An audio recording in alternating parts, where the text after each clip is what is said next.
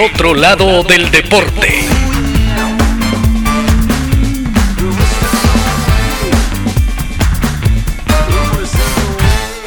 Hoy presentamos El hombre que estaba unido a la máquina.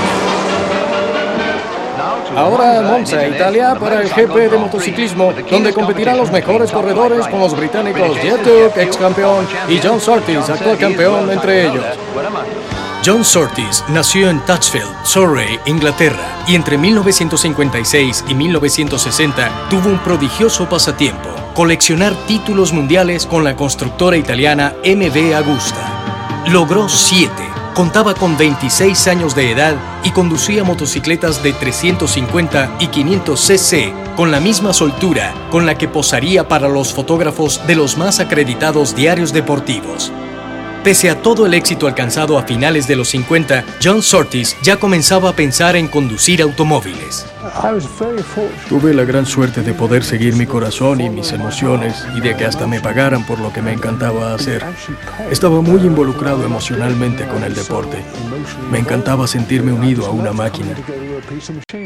Llegaron los 60, época de cambios, y John Surtees estaba preparado para conducir monoplazas alternó la conducción de motocicletas y automóviles durante toda la temporada de 1960, pero antes de alcanzar un rendimiento óptimo en la categoría en la que debutaba, su padre le dio un consejo de alto octanaje.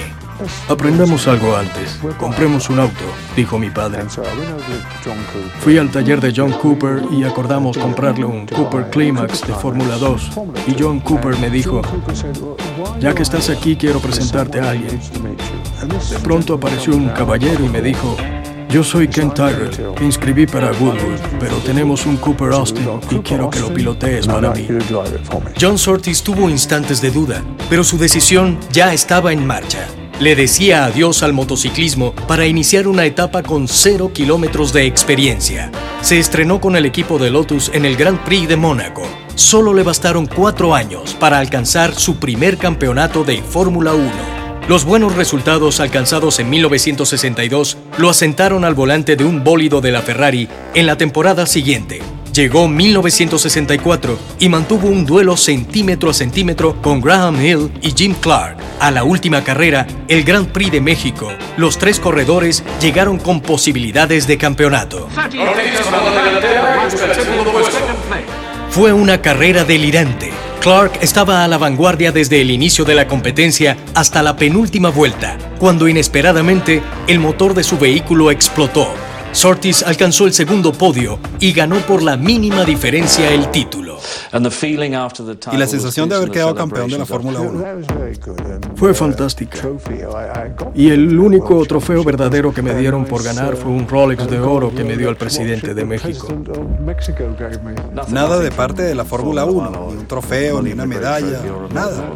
En esas épocas no tenían esas copas ni nada. Te daban un diploma que decía que eras el ganador. Sin embargo, John Surtees obtuvo un reconocimiento aún más valioso que cualquier otra recompensa. El piloto inglés escribió su nombre en la historia de las carreras de velocidad, al ser el primero y único ser humano en titularse campeón mundial en las dos competiciones más importantes de motociclismo y automovilismo.